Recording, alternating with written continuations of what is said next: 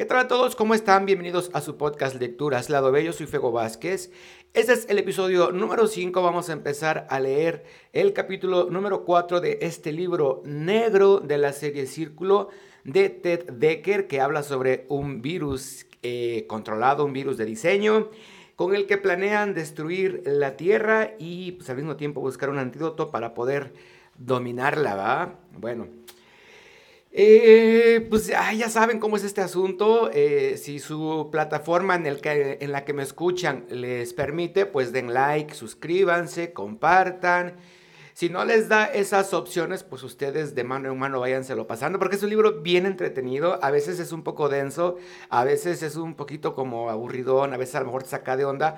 Pero eh, en general es un libro muy, muy entretenido. Eh, yo les voy a seguir leyendo mientras eh, Camilo, mi gato, está jugando ahí con el trapeador porque no tiene otra cosa que hacer. Y ustedes, porfa, acomódense, pónganse bien los audífonos. Es importante que este podcast lo escuche con audífonos, em, pues para que entren en la dimensión de este, en el contexto de este libro. tómense un, una agüita, un tecito, un cafecito, en fin, lo que ustedes gusten. Algunos capítulos son cortos, algunos capítulos son largos. De momento estamos manejando los episodios por capítulo y pues a veces están muy cortitos de 15 minutos. Entonces vamos a ver qué nos depara esta historia. Eh, para adentrarnos un poquito, el, el capítulo número 3, pues eh, Thomas Hunter ya despertó en la realidad, en la realidad de Nueva York y eh, le habló a su mamá para asegurarse de que estuviera bien y al parecer todo está en orden, ¿ok? Capítulo número 4. Tom no estaba seguro si fue el calor o el zumbido lo que lo sacudió, pero despertó asustado. Abrió bruscamente los ojos y al instante los entrecerró. Impresiones registradas en su mente caían como fichas de dominó. El cielo azul, el sol, los árboles negros, un murciélago solitario colgado encima de él, como un buitre deforme. Tomás se quedó totalmente quieto y miró a través de ojos entrecerrados, decidido a entender lo que ocurría. Acababa de tener otro sueño increíblemente verosímil de un lugar llamado Denver. Por un fugaz momento se sintió aliviado de que su sueño fuera solo eso, un sueño, que en realidad no le habían disparado en la cabeza y que su vida no corría verdadero peligro. Pero entonces recordó que sí estaba en peligro. Se había golpeado la cabeza en una roca, se había cortado el pie en la roca afilada como una navaja y había perdido el conocimiento bajo la roja mirada de un murciélago hambriento. No estaba seguro de que debía temer más. ¿De qué debía temer más? A los horrores en su sueño o a los horrores actuales. Bill. Tom abrió los ojos de par en par y los movió de lado a lado para ver tanto como pudiera sin tener que moverse. No logró ver de dónde venía el zumbido. Ramas toscas y angulares sobresalían de los árboles, desprovistos de hojas, árboles sin vida, carbonizados. Tom se concentró tratando de recordar. No le llegó a la mente ningún recuerdo anterior a su caída. La amnesia le había aislado la memoria. Los alrededores le parecían extrañamente conocidos, como si hubiera estado aquí antes, pero se sentía desconectado de la escena. Le dolía la cabeza, sentía un dolor, un dolor punzante en el pie derecho. El murciélago no parecía tan amenazante como se veía anoche. Tom se irguió lentamente sobre el codo y miró alrededor del bosque negro. A su izquierda había un gran campo negro de ceniza, entre él y una pequeña laguna. Dos árboles colgaban frutos que no había visto la noche anterior, en una variedad asombrosa de colores, rojos, azules y amarillos, todos colgando en contraste increíble con los escuetos árboles negros. Algo parecía muy mal aquí, más que los extraños alrededores, más que el hecho... A ver, voy a repetir, es que Camilo ya vino aquí a morderme los pies. Perdón, ¿eh? este es un podcast sin edición, por si no has escuchado los demás episodios. Este es un podcast, un podcast sin edición, así que se aguantan y continúan si quieren, obvio. A ver, vamos otra vez. Tom se irguió lentamente sobre el codo y miró alrededor del bosque. A su izquierda había un gran campo negro de ceniza, entre él y una pequeña laguna. De los árboles colgaban frutos que no había visto la noche anterior, en una variedad asombrosa de colores, rojos, azules y amarillos, todos colgando en contraste increíble con los escuetos árboles negros. Algo parecía muy mal aquí, más que los extraños alrededores, más que el hecho de que Bill hubiera desaparecido. Tom no sabía concretamente de qué se trataba. A excepción del que colgaba sobre él, no había más murciélagos. Tom sabía de murciélagos, ¿verdad? En alguna parte de sus recuerdos idos, los murciélagos le eran totalmente conocidos. Sabía que eran peligrosos y malignos, y que tenían dientes afilados, pero no recordaba otros detalles, como evitarlos, por ejemplo, o cómo retorcerles el pescuezo. Un manto negro se levantó en el campo, el zumbido aumentó. Tom se puso de pie con dificultad. Lo que creyó que era ceniza negra sobre el campo, en realidad era un manto de moscas. Estas zumbaban a pocos decímetros de la tierra y luego se calmaban otra vez, hasta donde se extendía el claro. Los inquietos insectos de las alas negras avanzaban lentamente, unos tras otros, formando una gruesa y viva alfombra. Él retrocedió, luchando con un súbito pánico. Tenía que salir de aquí. Debía hallar a alguien a quien contarle lo que sucedía. Ni siquiera sabía de qué escapaba, pero estaba escapando, ¿no es así? Por eso tuvo esos locos sueños de Denver. Soñó que huía en Denver porque en realidad estaba huyendo, aquí, en este bosque negro. Volteó a mirar en la dirección por la que supuso que había llegado. Entonces comprendió rápidamente que no tenía idea por dónde vino. Detrás de él estaban las rocas afiladas como navajas que le habían tajado los pies y los brazos. Más allá de ellas continuaba el bosque negro. Por delante el campo de moscas y luego más bosque negro. Por todas partes los árboles negros y angulares. Una risoteada carraspeó en el aire a su derecha. Tom se volvió lentamente. Un segundo murciélago, a un paso de ahí, lo miraba colgado en una rama. Parecía como si alguien hubiera metido dos cerezas en las cuencas de los ojos del animal volador y luego le hubiera vuelto a fijar los párpados. Movimiento en el cielo. Tom levantó la mirada. Más murciélagos, montones de ellos, llenando las desnudas ramas en lo alto. El murciélago cercano no se movía, ni siquiera parpadeaba. Las copas de los árboles se ennegrecieron con murciélagos. Con la mirada fija en la criatura solitaria, Tom se empujó hacia atrás en una roca, estirando la mano para apoyarse. La mano se le humedeció. Un frío le recorrió por los dedos y le subió por el brazo. Un placer helado. Sí, desde luego, el agua. Algo pasaba con el agua. Ese era otro asunto que recordaba. Estaba consciente de que debía retirar bruscamente la mano pero estaba fuera de balance y tenía la mirada fija en el murciélago que lo miraba con esos ojos rojos saltones y dejó allí la mano por un momento.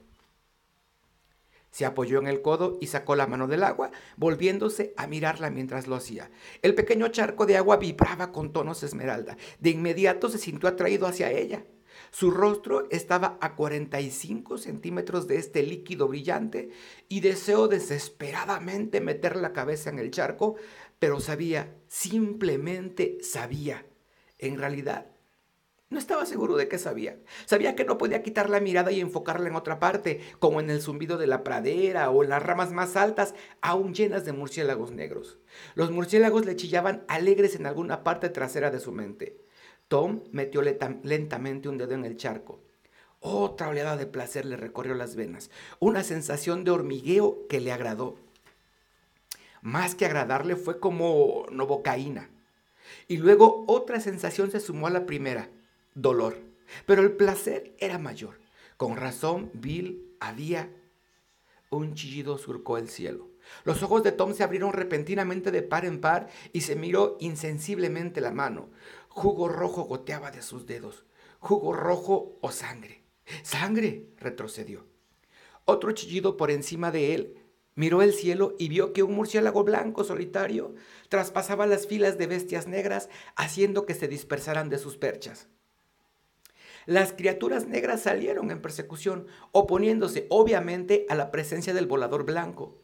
Con un grito desgarrador, el intruso blanco serpenteó por encima y se volvió a zambullir entre el tropel de chillidos. Si los murciélagos negros son mis enemigos, el blanco podía ser mi aliado. ¿Pero eran enemigos los murciélagos negros? Tom volvió a mirar el agua, palpitante, sorprendente. Se le ocurrió que no estaba pensando con claridad. Un agudo llamado como de trompeta vino desde donde estaba el murciélago blanco. Tom se volvió de nuevo y vio que la criatura blanca daba vueltas y surcaba la pradera, moviéndose con mucha rapidez entre el enjambre de moscas negras. Entonces Tom logró ver brevemente los ojos verdes del murciélago blanco al descender en picada. Él conocía esos ojos. Si el anhelo de Tom era permanecer hoy con vida, debía seguir al volador blanco. Estaba seguro de eso. Se puso en camino y se dirigió tambaleándose al prado. La carne le, dolía por las cortadas de la caída de ayer y sentía ardor en los huesos.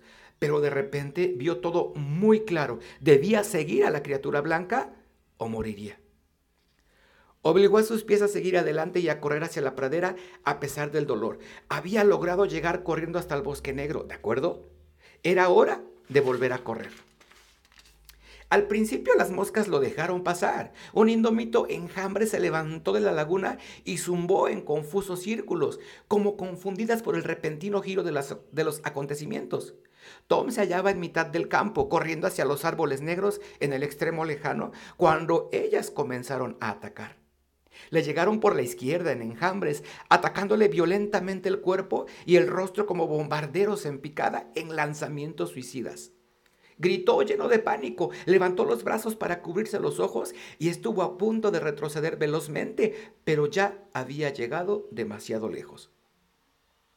De pronto sintió como si se le incendiaran los hombros y con un solo vistazo aterrado se dio cuenta de que las moscas ya le habían atravesado la camisa y le consumían la carne. Lanzó manotadas como locos contra su piel, como loco contra su piel y corrió hacia los árboles. Las moscas le cubrían el cuerpo picándolo 50 metros. Agitó violentamente las manos frente al rostro para aclarar la visión, pero los pequeños insectos se negaban a irse, se le metían por los oídos y la nariz, furiosamente le atacaron los ojos. Quiso gritar, pero las moscas le picaron la lengua y debió cerrar la boca. No iba a lograrlo. Un coro de chillidos inundó el aire detrás de él. Los murciélagos negros. Colmillos se hundieron en su pantorrilla izquierda. El dolor le subió vertiginosamente por la columna vertebral y las últimas fibras de razón se le fueron de la mente. El tiempo y el espacio dejaron de existir. Solo quedó la reacción instintiva. Los únicos mensajes que lograron pasar a través del zumbido en su cerebro eran para sus músculos y estos decidieron correr o morir, matar o caer muerto se aplastó la pantorrilla. El murciélago negro cayó a tierra, pero se llevó con él un pedazo de carne, 20 metros. Otro murciélago se le sujetó del muslo. Tom se presionó los labios para no gritar y agitó los brazos con cada onza de fortaleza que le quedaba en sus tensos músculos. Se metió en el bosque e inmediatamente se fueron las moscas. Pero no los murciélagos. Tom tenía la camisa destrozada y la piel roja cubierta de sangre. Tropezó con los árboles, asqueado, con las piernas entumecidas, entumecidas por la pérdida de sangre.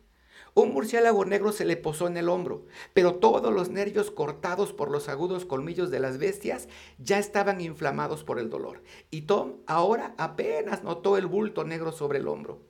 Otra limaña se la dirió de las posaderas, haciendo caso omiso a los murciélagos, se movió como un borracho entre los árboles. ¿Dónde estaba el murciélago blanco? Allí, a la izquierda. Tom miró bruscamente, se golpeó en el árbol del frente y cayó a tierra. Intentó evitar la caída con el brazo derecho, pero el antebrazo se le fracturó con un tremendo chasquido. Un candente dolor le subió hasta el cuello. Eh, perdone, sí. Perdone, es que eh, mi gato estaba aquí jugando y, y, este tuvo un accidentillo por ahí, pero ya, ya, ya lo rescaté.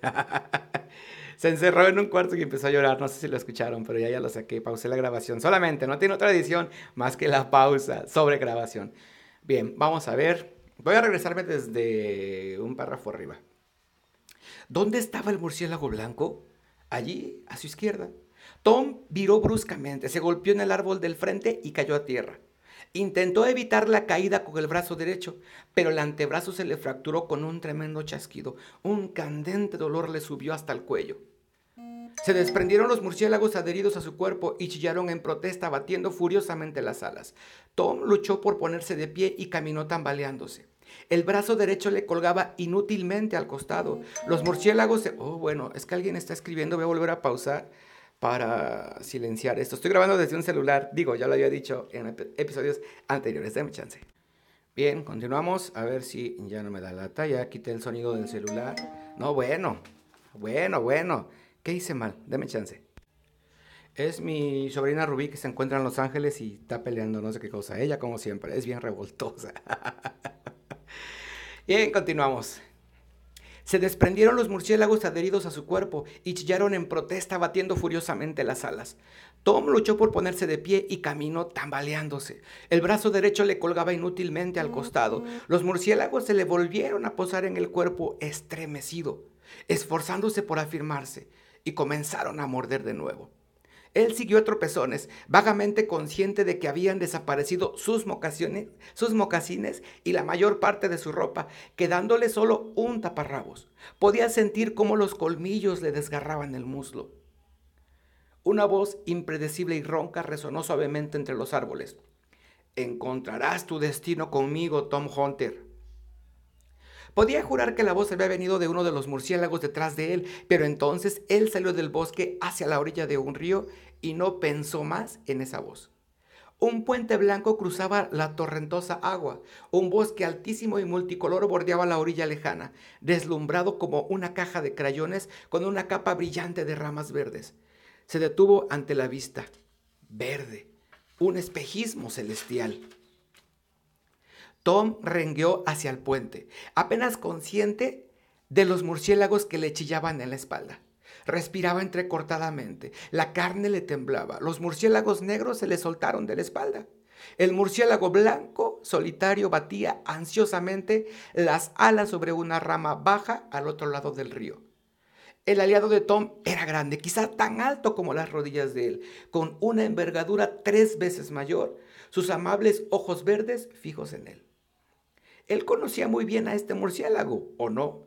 Al menos sabía que ahora su esperanza reposaba en esa criatura. Tom vio en su visión periférica que miles de las negras criaturas se alinearon en los desnudos árboles detrás de él. Trepó tambaleándose al puente y se agarró fuertemente de las barandas para apoyarse. Su mente empezó a vagar con el agua que corría por debajo. Lenta pero firmemente atravesó el puente, sobre las precipitadas aguas, todo el camino hasta el otro lado cayó en ese espeso lecho de pasto verde esmeralda. Estaba agonizando. Eso fue lo último que pensó antes de que el dolor lo metiera a empujones al mundo de la inconsciencia.